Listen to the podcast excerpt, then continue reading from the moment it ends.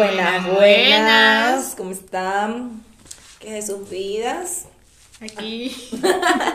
Estamos en otro capítulo, episodio, no sé cómo se llame, de este podcast. Y hoy les traemos un tema interesantísimo, mentira. Un tema que nos duele, amigas, amigas, amigas. Aquí solo vamos a hablar de dolor. Aquí todo nos duele. Pero primero, ¿quién eres? Ay, yo soy Elizabeth, pero no, amigo, hoy no es un buen día, pero igual quisimos grabar.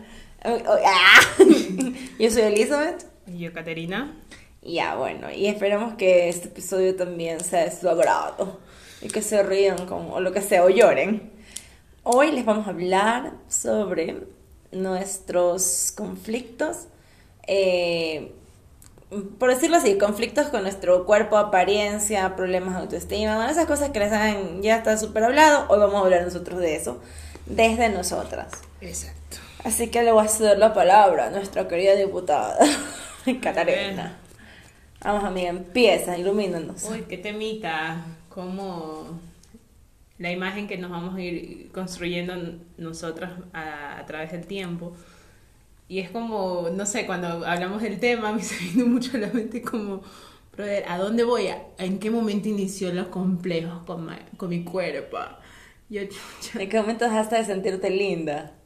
Es que fue, ahí yo me hice preguntas como, a ver, creo que no me sentía linda, normal, porque hay mucho por ahí. Hay mucha tela. Exacto, entonces a mí más la palabra que me pelaba era lo normal.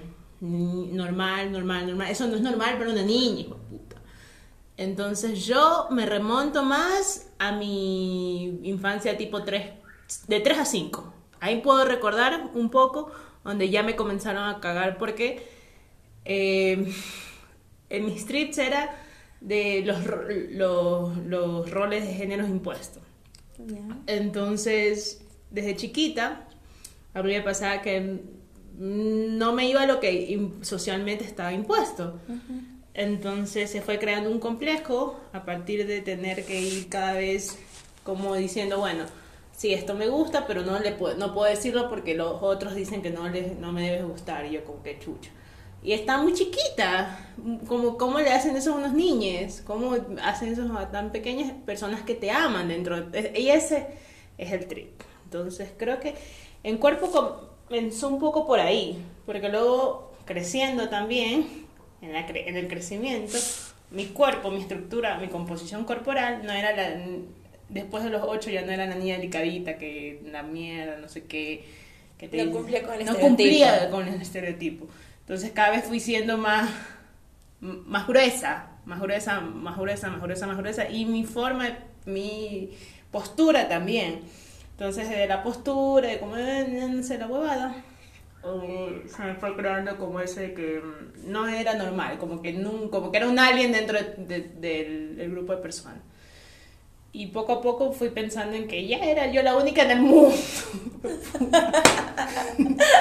Ahí la niña creyendo que era la única en el mundo, pero por ahí un poco. ¿Qué me puedes contar tu amiga? O sea, yo no sé si pueda remontarme al punto exacto en el que mis inseguridades con mi cuerpo eh, se hicieron presente. Yo estoy segura de que fueron desde pequeña, ¿no? Porque para eso yo nunca he sido la niña delgadita, bonita. O sea, algún punto de mi vida, ahorita veo fotos de adolescente y digo, "Bro- brother, era flaquísima. Pero en ese tiempo había otro estándar de ser más flaca aún. Entonces yo seguía sintiéndome gorda. O sea, yo siempre me he sentido gorda, yo soy gorda y me siento aún así. Aún peleo con eso. Pero te puedo contar un, un suceso muy feo de mi vida. eh, y que tiene que ver con esto que tú mencionas de que las personas que nos aman son quienes nos quienes mayormente suelen causarnos esto porque porque no entramos en, en la norma en, en lo normativo. Y es como una vez, una tía postiza, potativa por ahí, que yo tengo un montón de familia regada que no es de sangre, pero es familia, eh, mandó unos regalos para mi mamá y para mí. Y ese, era, ese tiempo fue uno de los tiempos en que más gordita estuve, en los que más gorda estuve. Porque no estuve ejercitando, no estaba en la universidad, el tiempo que estuve fuera de la universidad. Y, y recuerdo que a mi mami le mandó una camisetita, una, las que no son de tela, son camisetas. Blusas. Blusas, pero son con manguitas. Ya, no bueno, sé, eso. No sé exactamente como si son camisas o camisetas, pero una de esas. Como polo. Ah, ya, una camiseta, camiseta. Ya. Entonces, y a mí me mandó una top, porque en ese tiempo estaba súper de moda la crop top. Ujú. Y recuerdo que yo la vi y me encantó. Y mi me dijo, pero cámbiamela. Porque tú no te puedes poner eso con la barriga afuera, algo así. Y yo, perdón, me dice que estás gorda. Y yo me dice, tienes que ser como tu madre, que tiene este cuerpo y no sé qué cosa. Y yo así de, brother, tú no sabes cómo, o sea, pero yo te lo estoy suavizando. La man siempre me pasa diciendo esas cosas. Yo la amo con todo mi ser, pero la man tiene un trip ahí con el físico. Y que una niña bonita no se ve así de gorda. Y, y yo recuerdo que yo me fui a la shit esa vez. Pero a la shit, yo llegué a la casa de mi pelado, el que yo tenía en ese tiempo, el alemán, que ya hablamos el otro día, este, en la miércoles, y le dije, mira, pasó esto. Y yo, sea, bueno, me dijo unas cosas. Pero sí, eso es uno de los casos que yo así digo, en los que más en conflicto me sentí con mi cuerpo. Porque es como que eh, hay como muchas cosas, como tú dices, que como que lo terminan no encajando con nosotros mismos, no nos sentimos bien. Pero para mí una de las cosas que más inseguras me hacen hasta hoy es mi peso. Y más que ni siquiera mi peso, sino la forma que mi cuerpo tiene, que si mis brazos son muy gordos, que si mi barriga es muy pronunciada, que si mi pubis es muy pronunciado y que no sé qué cosa, que si mis piernas son para un lado, para el otro, siempre veo para toda mi huevada. Hay días que me siento bonita, pero pero es difícil. Es muy difícil cuando cuando viven como convives y viven comparándote con otras cosas o otras personas. Yo siento que también es como que esto de lo que tú me cuentas, como que tu mami, eh, tenemos mucho en las familias, como tratar de repetir estos modelos. Ajá, Como exacto. tratar de, de desde mí, con- desde, ¿cómo se puede decir? Hacer una extensión del yo. ¿ya? Como que mi hija, mi hija, tiene que ser una extensión del yo. Ya, y eso es una cosa que hacen todos los padres y madres. Sí. Bueno, vamos a decir todos, voy a decir la mayoría. La mayoría es muy... que es- nosotros somos como Sí. su proyección. Y usualmente se proyectan en nosotros. Y eso me hace recordar que, por ejemplo, en mi familia, las mujeres de mi familia en general son pistoleras, curvilíneas y elocuentes. ¿Qué es un pistolera, amiga? O sea, con caderonas, así con Ah, pistola. Y yo Entonces, y mi mamá, como has visto las fotos, también es, ese era el cuerpo. Entonces, ah, lo que yo fui creciendo, luego a los 12 yo era de filo... O sea, más plana no había en este, en este universo. O sea, nosotros, es que nosotros no somos, nosotras no somos cuerpo guitarra. Exacto. Nosotros somos o cuadradas o redondas. Eso, entonces, y aparte yo espaldoncísima porque soy basquetbolista. Entonces, ay, pero me salió la voz de basquetbolista, échala, bueno, en fin. ¿En, en qué, en, qué, ¿En qué liga juega?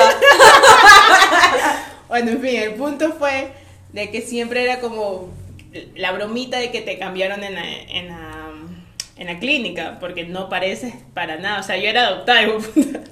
Hijo de puta. Y no solo era mi mamá, eran mis tías, era mi familia, mis primas, porque las, los, el, tengo primas que me ganan por un año, otra por medio año, otra por un año y medio, y sus cuerpos no eran como el mío. Entonces, como ellas iban desarrollando, ya a los 13 ya tenía un cuerpo de guitarra, 14. Yo a los 13 o 14 era, no sé, pues esponja, ya. ya. Aunque tampoco, porque uno también se menosprecia en el crecer en el momento actual. Luego yo voy a ver las fotos y digo, "Bro, ¡Te juro! no estaba tan mal. Yo también siempre he vivido con eso de, de como soy gruesa, sentirme gorda y que eso sea algo peyorativo.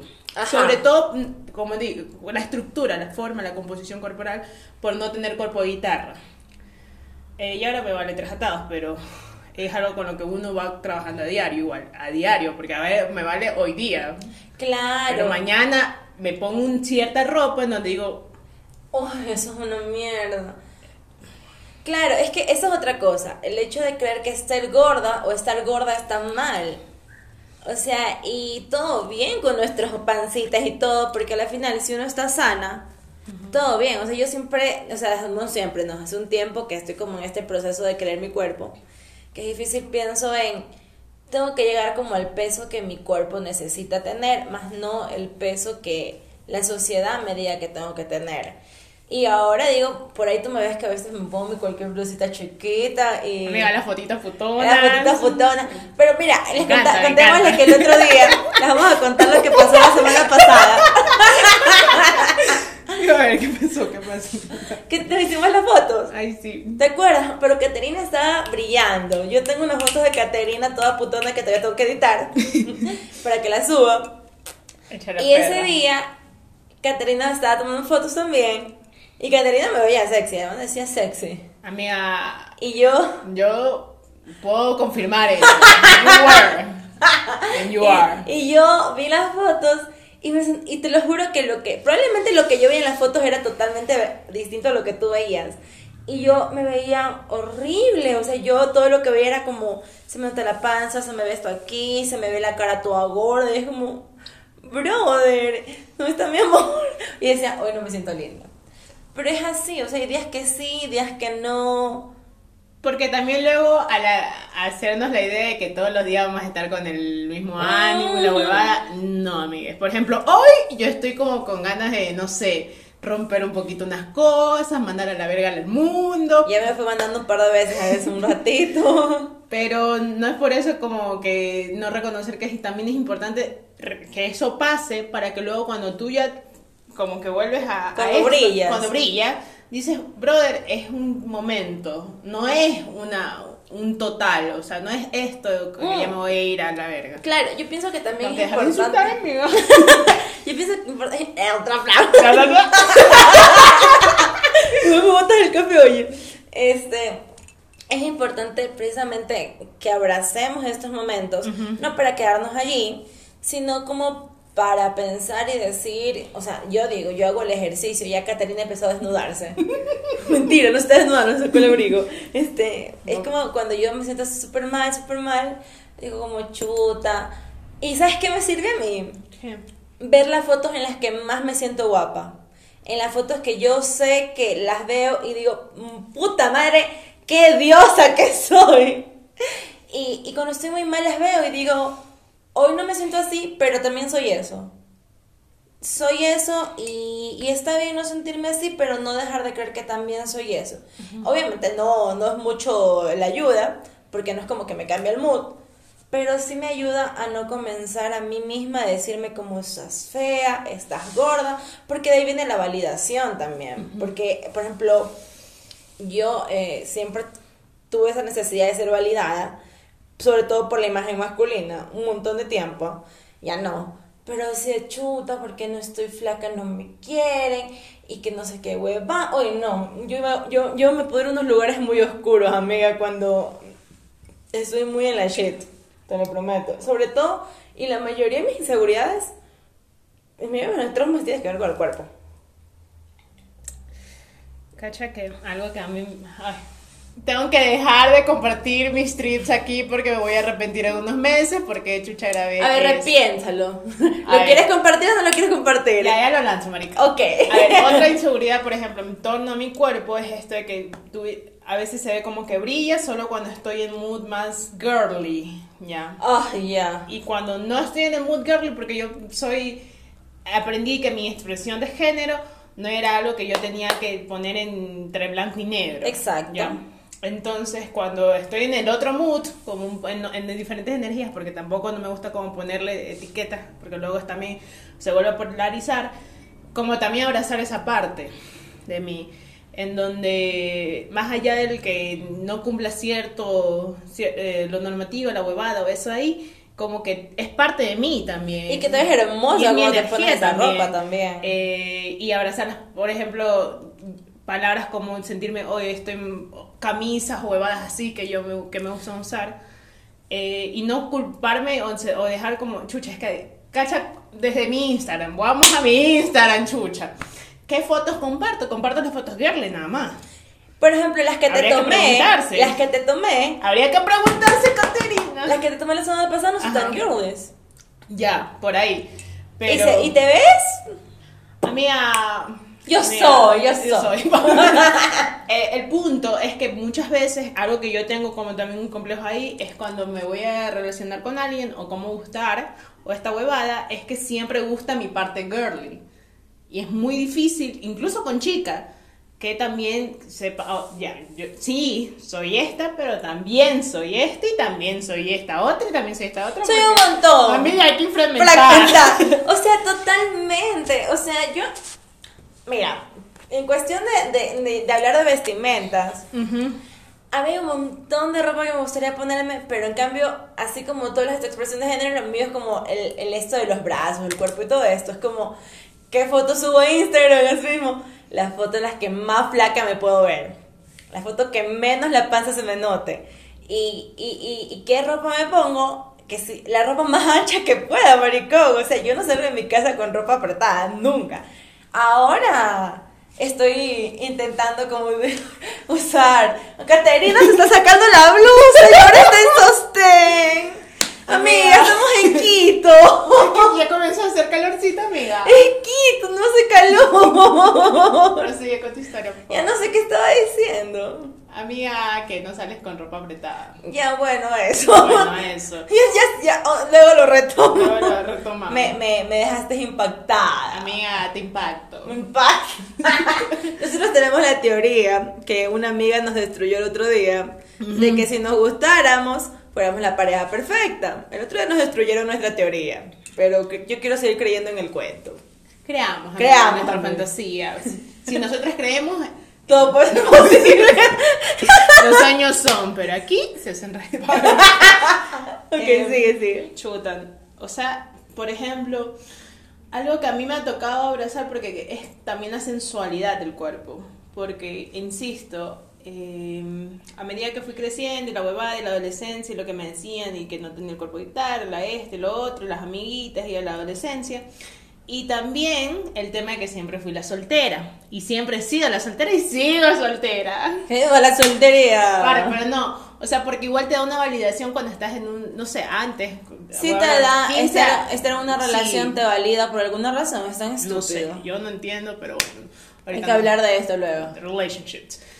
Em, a donde voy es que algo que se despertó en mí a partir de relacionarme en un ambiente más consciente, más eh, abrazador, como el que encontré con ustedes, fue abrazar también mi sensualidad.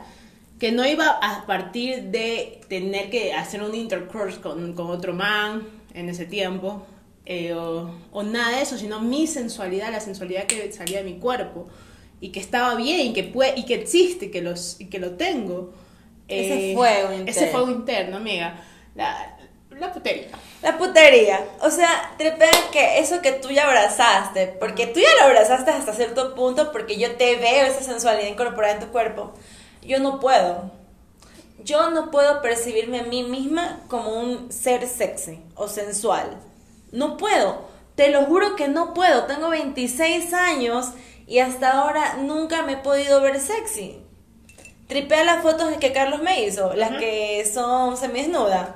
Me parecen hermosas, me veo hermosa, pero no me puedo percibir a mí misma, a mí misma en esa foto sensual. Nunca. Es que yo crecí en un ambiente tan católico que la sensualidad estaba penada. Y no, he, Same. y no he podido como romper con eso. Y yo siempre, una vez, un, un man, que luego le he de pasar el podcast para que lo escuche. no, no, en serio, uno es un man con el que yo estaba hablando para cuarentena el año pasado.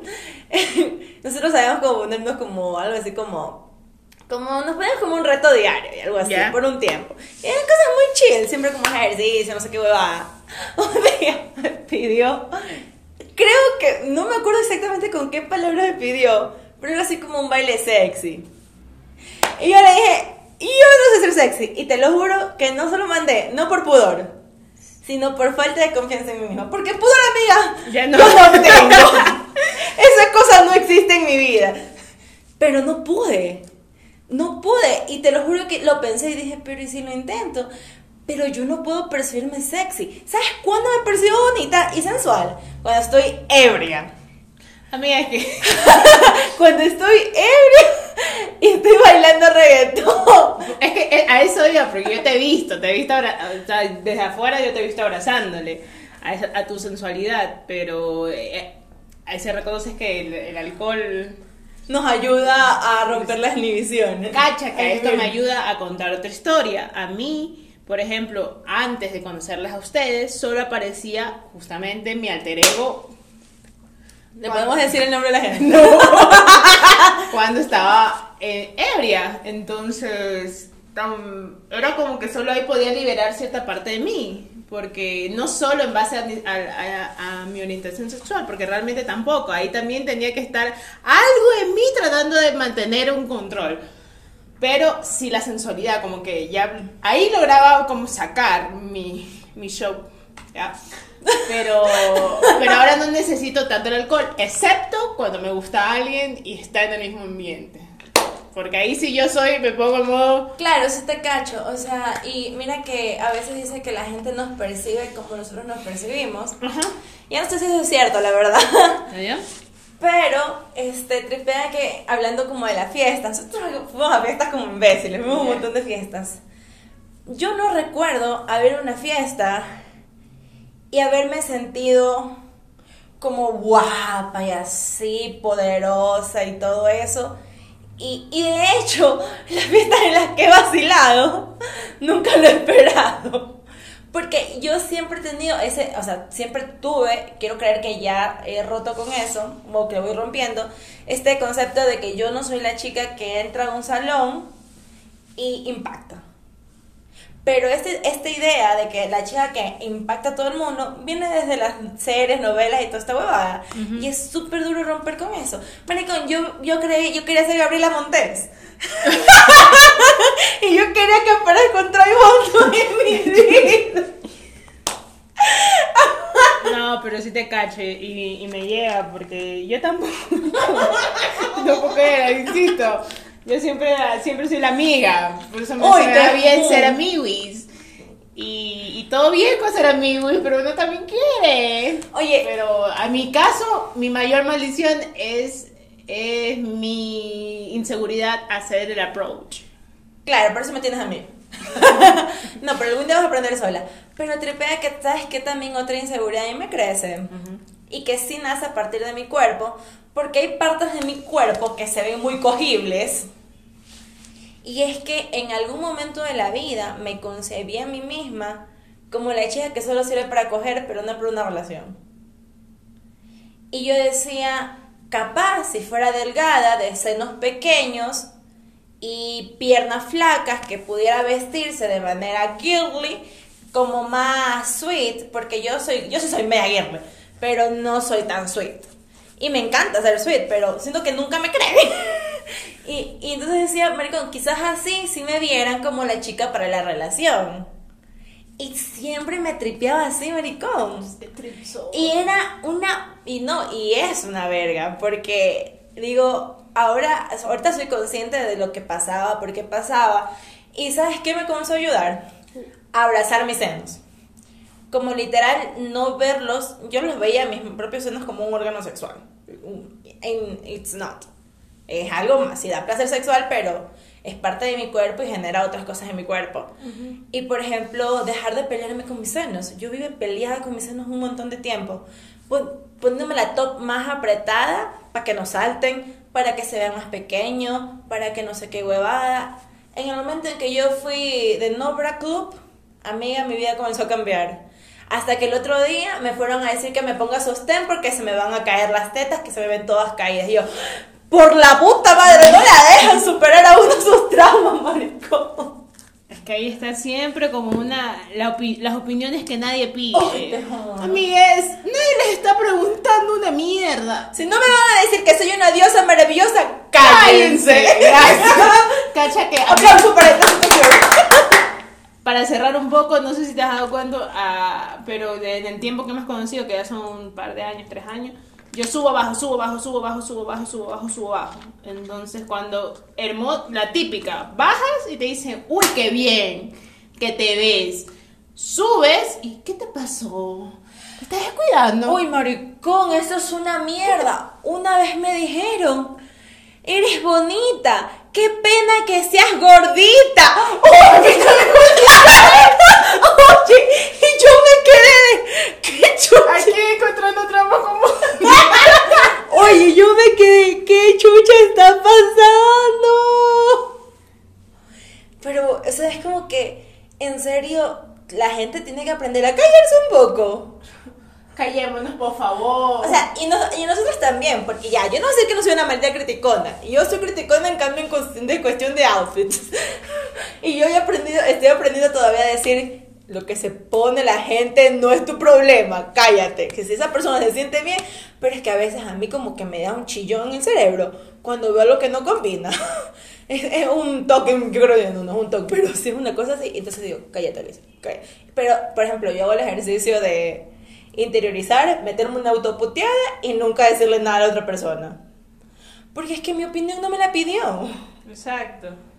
Exacto. Me dijo Elizabeth, ¿cómo te ves? No. Elizabeth, no. La gente debería preguntarse eso antes de emitir su opinión. Bueno, esto pega como para hacer dos episodios, maricón. Te lo juro, amigos. Dejen dos likes.